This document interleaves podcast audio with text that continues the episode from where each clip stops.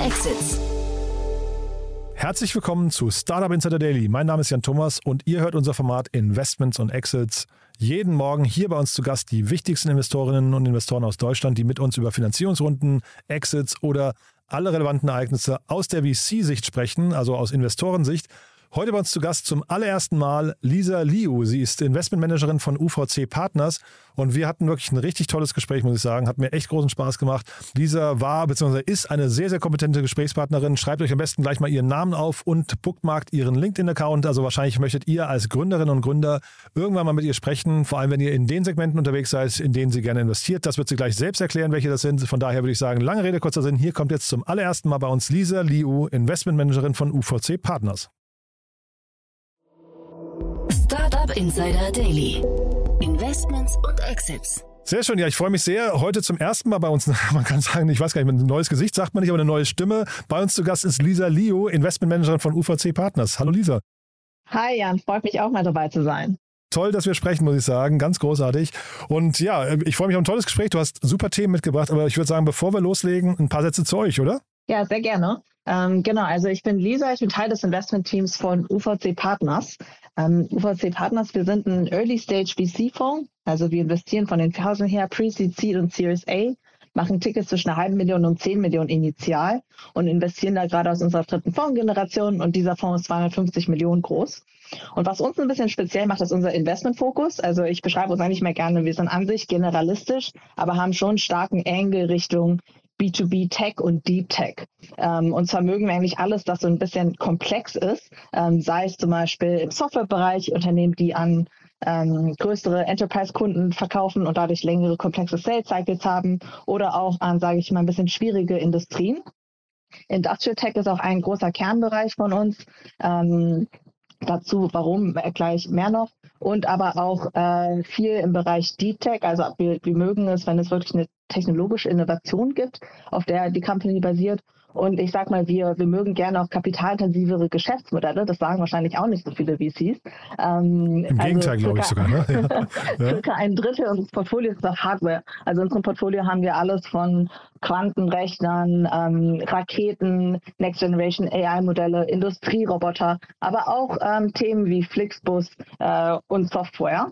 Und ähm, wenn ich jetzt noch mal ein bisschen ausholen darf, warum wir diesen Investmentfokus haben, ähm, der doch ein bisschen recht speziell ist, ist, weil wir unsere Wurzeln im ganzen Unternehmertum-Ökosystem haben. Unternehmertum ist das Innovations- und Gründungszentrum rund um die TU München und ist mittlerweile einfach ein großes Ökosystem, das verschiedenste Programme und Initiative hat für äh, Studenten, Startups und Corporates. Und dadurch bringt das eigentlich, ist es eine Plattform, die genau diese, also die New Economy und die Old Economy und auch die Forschung zu, zusammenbringt. Und unsere Startups profitieren davon. Konkret bedeutet das zum Beispiel Zugang zum ganzen Corporate-Netzwerk, das wir haben. Da sind super viel die ganzen deutschen Industrieunternehmen, von klein bis groß, äh, der ganze deutsche Mittelstand mit drin. Ihr habt da wirklich eine besondere äh, Position, finde ich, in Deutschland. Ähm, und du bist, glaube ich, auch mit, mindestens schon die dritte ähm, Vertreterin eures Fonds. Also Johannes von Boris hatte ich hier schon, Amanda von äh, Amanda Birkenholz ist ja auch oft hier zu Gast. Ähm, also auch ein großes Team jetzt trotzdem nochmal diese Brücke, ähm, die du gerade genannt hast zu den Corporates. Ist das, du hast gesagt, ihr macht 30 Prozent Hardware oder ein Drittel ungefähr. Äh, hast du das Gefühl, Corporates fragen Hardware nach? Weil das ist ja wirklich ein, ein spannendes Thema. Man sieht nicht so viele Hardware-Investoren in Deutschland, ne? Ja, investorenseitig wahrscheinlich ähm, weniger, wobei da muss ich sagen, auch immer mehr. Und corporate-seitig ja dann in, äh, als Kunde zum Beispiel. Also wir haben da auch letztes Jahr Fazur E-Bike-Antriebssysteme an Porsche verkauft und da waren die auch interessiert. Also da hatten wir das Glück, die Hardware funktioniert auch. Also Hardware, weil das ja wirklich, also ganz viele Investoren sagen, Hardware ist ihnen, wie du es vorhin gesagt hast, zu kapitalintensiv oder manchmal auch zu langsam. Ne? Vielleicht auch, dann gibt das Thema Patente noch, was manchmal nicht ganz leicht ist. Aber ich höre raus, ihr fühlt euch damit wohl und fahrt damit ganz gut, ne? Ja, also es ist einfach ein anderes Risikoprofil und es ist jetzt auch nicht, dass wir alles, was Hardware ist, ähm, uns anschauen. Also bestimmte Parameter müssen da schon zustimmen, äh, zutreffen. Aber grundsätzlich, sage ich mal, haben wir auch schon viel Erfolge mit Hardware gemacht und deshalb mögen wir das auch. Und wir verstehen auch die Komplexität. Ich glaube, das ist ganz wichtig. Ähm, und warum, also warum viele Investoren das auch nicht machen, ist einfach, weil die nicht verstehen, was jetzt Lieferketten, ähm, die ganzen Probleme, die es dadurch gibt, zum Beispiel, ähm, damit kommen. Mhm. Nee, sehr spannend. Du, dann lass uns mal zum ersten Thema gehen, das du mitgebracht hast. Als zwei Themen besprechen wir. Das erste Thema ist, würde ich sagen, genau das Gegenteil von Hardware, ne? Ja, das ist ein Scherz. ja, nee, erzähl ähm, mal. Ja? Also genau, deshalb, deshalb hat es mir auch so, so gut gefallen und dann äh, wollte ich auch ein bisschen darüber sprechen, weil das ist wahrscheinlich erst äh, Hardware und Deep Tech äh, also Gets. Ähm, und zwar habe ich ein schönes Thema aus dem Wasserstoffbereich mitgebracht und Wasserstoff finde ich nämlich auch sehr spannend.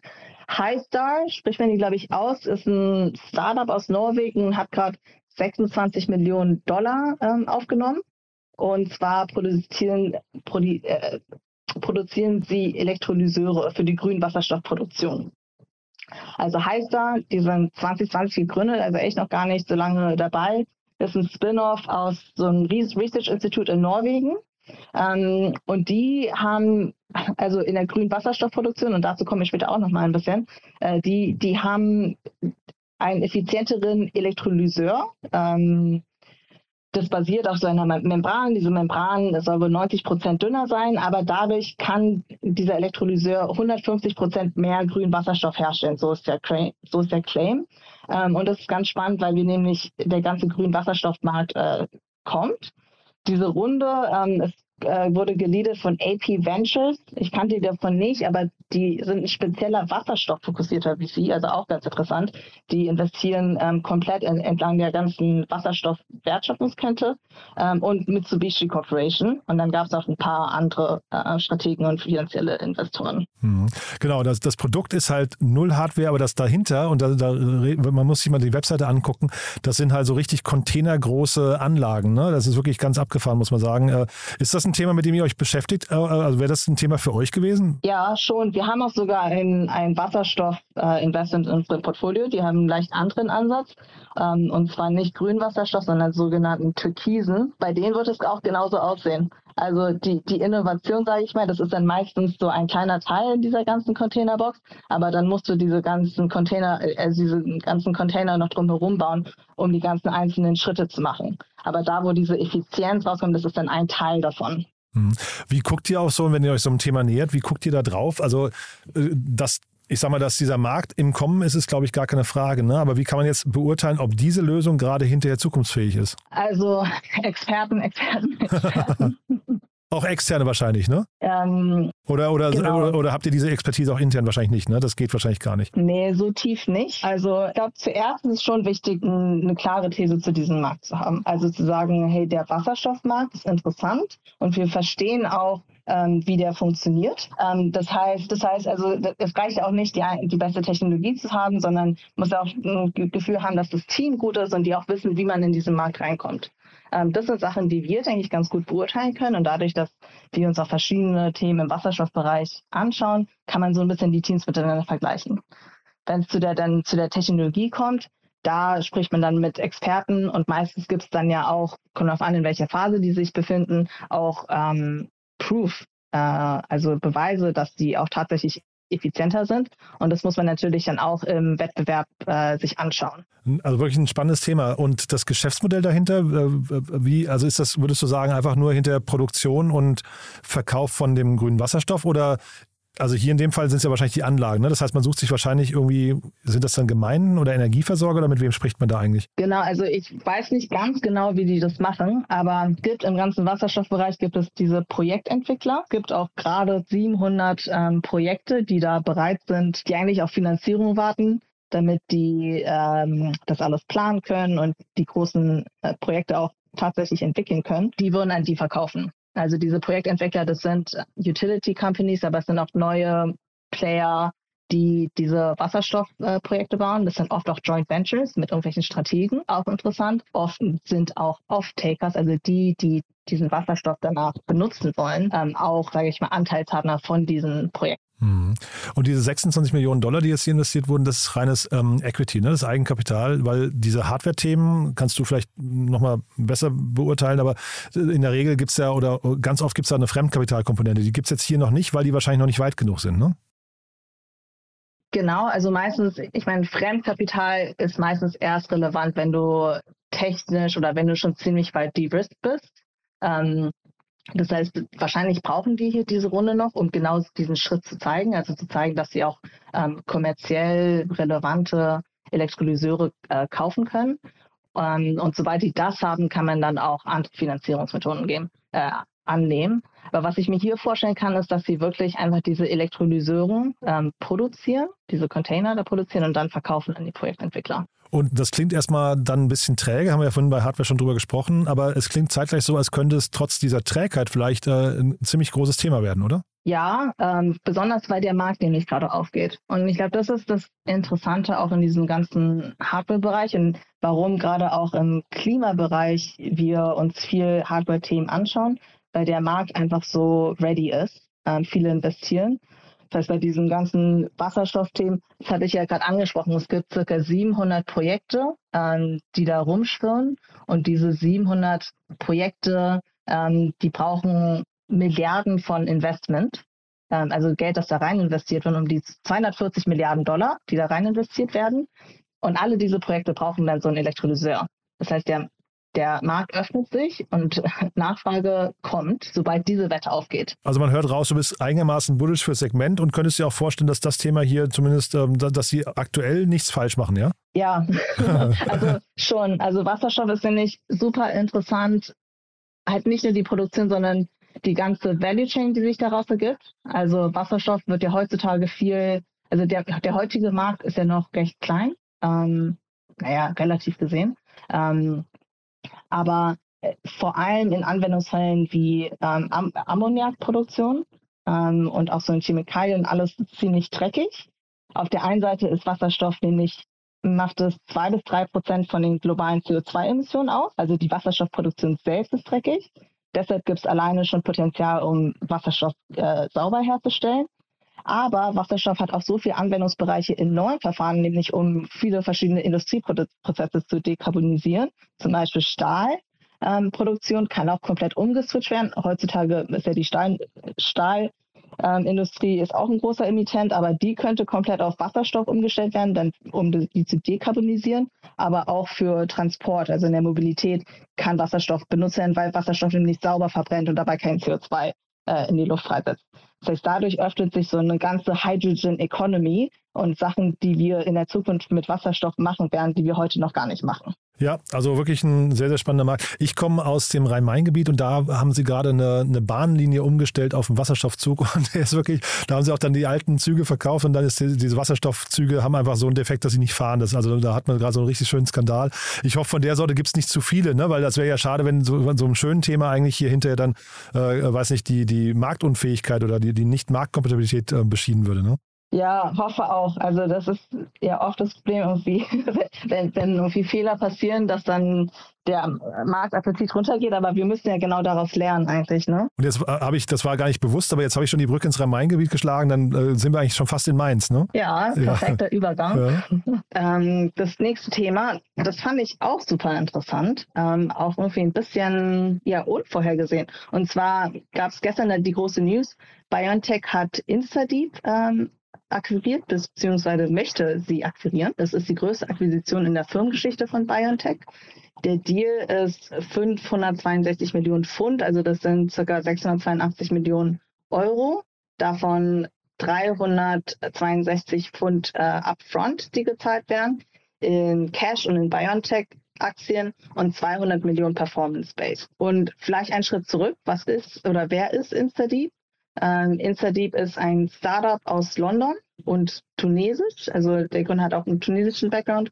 2014 gegründet, hat mittlerweile 240 Mitarbeiter und ist ein großer Play im AI-Bereich. Also die machen einen großen Claim. Ähm, sie sind Decision, also die Decision-Making AI for the Enterprise.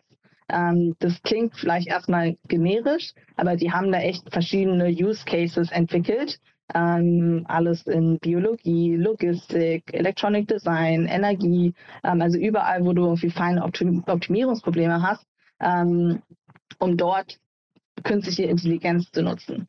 Und die haben nämlich auch schon vor einem Jahr eine 100 Millionen Runde geraced ähm, von verschiedenen Strategen und unter anderem auch von BioNTech. Also zum Beispiel BioNTech, Google, Deutsche Bahn Digital Ventures, also Strategen, die auch schon Kunden sind ähm, war, sind da, haben vor, vor einem Jahr da investiert.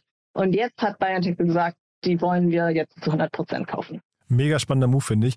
Und BioNTech, ähm, also ich meine, die, die kennt man natürlich in Deutschland wirklich, ein, also ich glaube, ein, also ein Paradeunternehmen. Ne? Also wirklich eine ganz, ganz tolle Geschichte. Auch da jetzt natürlich während Corona haben die da ihren Boost gehabt. Dann, danach hatte der Aktienkurs, habe ich mir angeschaut, natürlich jetzt ziemlich signifikant nochmal eingebüßt, aber die sind trotzdem noch 36 Milliarden wert. Das ist echt eine Hausnummer, oder? Ja, total. Und auch die ganzen Umsätze jetzt durch, ähm, durch äh, Impfmittel, dadurch haben die auch richtig viel Cash. Genau, jeder sagt jetzt gerade, dass dieses Jahr jetzt eigentlich so das Jahr der KI wird und eigentlich ist das jetzt hier schon der Vorbote davon. Ne? Also man hat so das Gefühl, ich weiß nicht, ob das jetzt ein Bieterwettstreit war, ob da die anderen dann eben auch mitgeboten haben und deswegen war das Ganze vielleicht teurer als gedacht, aber man merkt auf jeden Fall, KI-Startups sind gerade voll im Trend, oder? Ja, besonders in dem ganzen Generative AI-Welle und ChatGPT, das er hier auch durch die Medien zieht ähm, und durch LinkedIn überall.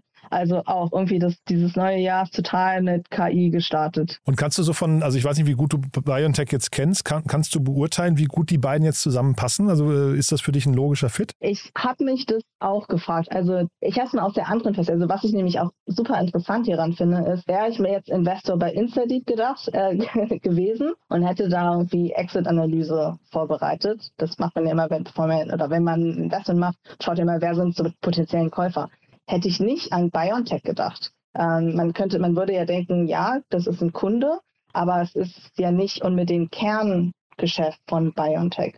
Und das ist das Interessante hier, weil anscheinend ähm, sagt BioNTech doch, das ist Kerngeschäft von uns.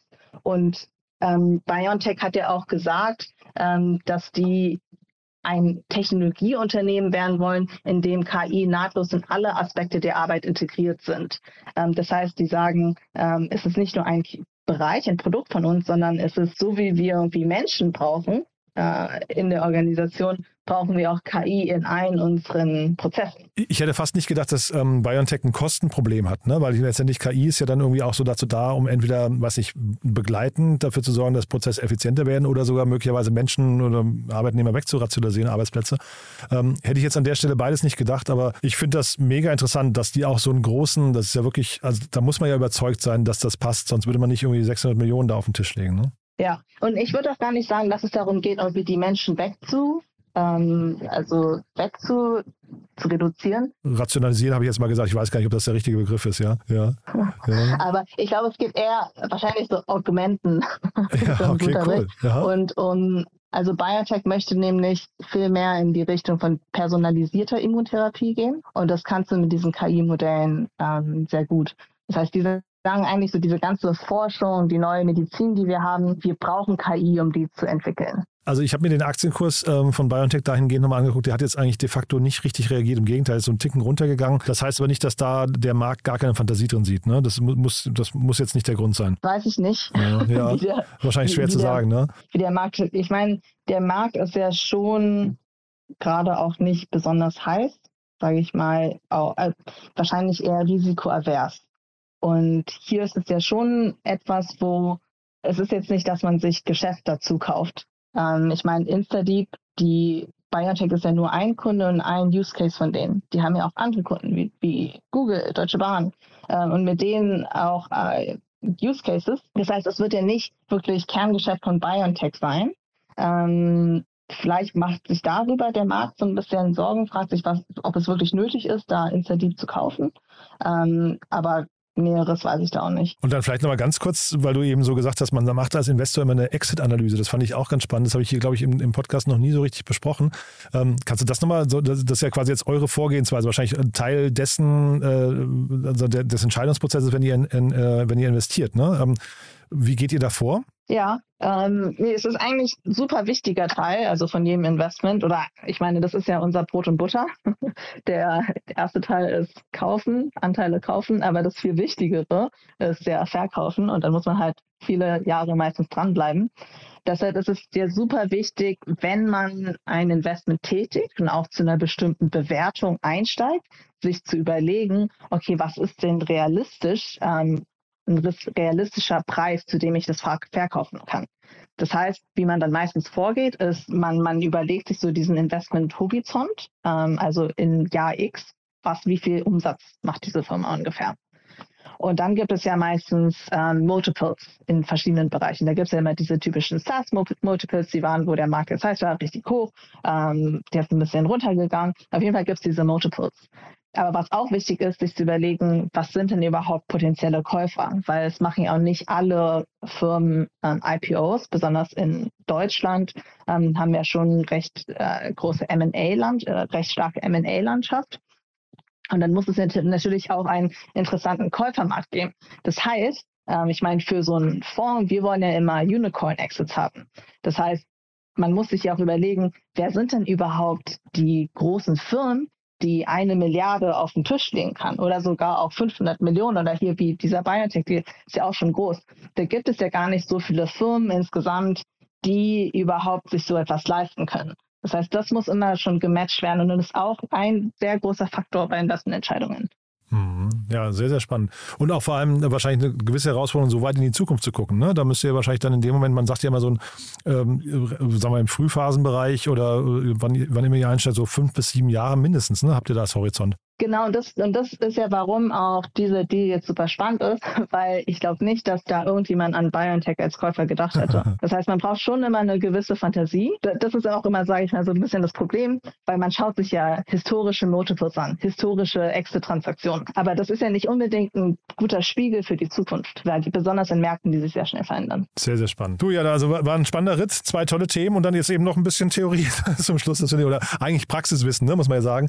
Ähm, wer darf sich denn bei dir melden? Gerne alle Startups, die sich irgendwie wohlfühlen mit unserer Investment-These und unserem Investmentfokus. Gerne über unsere Website oder über LinkedIn uns einfach anhauen. Und ansonsten, wir schauen uns viel im Climate Tech-Bereich an. Also ich vor allem auch, aber viele der Kollegen auch. Besonders auch, wenn es mehr in Deep Tech und Hardware geht. Also wenn man einfach da sich austauschen möchte, äh, mit uns austauschen möchte, immer sehr gerne. Lisa, hat großen Spaß gemacht. Ganz lieben Dank, dass du da warst. Ja, vielen Dank.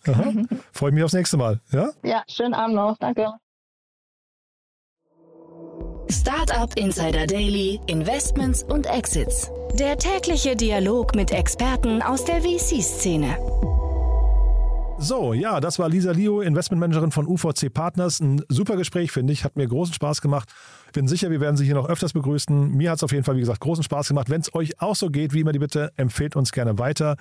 Vielleicht kennt ihr jemanden, der sich für grünen Wasserstoff interessiert oder für Norwegen. Ne? Das Unternehmen kam ja aus Norwegen. Oder der oder die sich in irgendeiner Form für Biontech oder für KI interessieren könnte. Also in dem Fall wäre das wahrscheinlich genau die richtige Folge, um uns mal kennenzulernen. Ja, und ansonsten auch, vielleicht kennt ihr jemanden, der sich mit der Startup-Welt beschäftigt. Also so oder so, vielen Dank fürs Weiterempfehlen. Und ansonsten euch erstmal einen wunderschönen Tag. Vielleicht bis nachher. Es kommen noch tolle Themen nachher. Oder falls nicht, dann hören wir uns spätestens morgen wieder. Bis dahin, alles Gute. Ciao, ciao.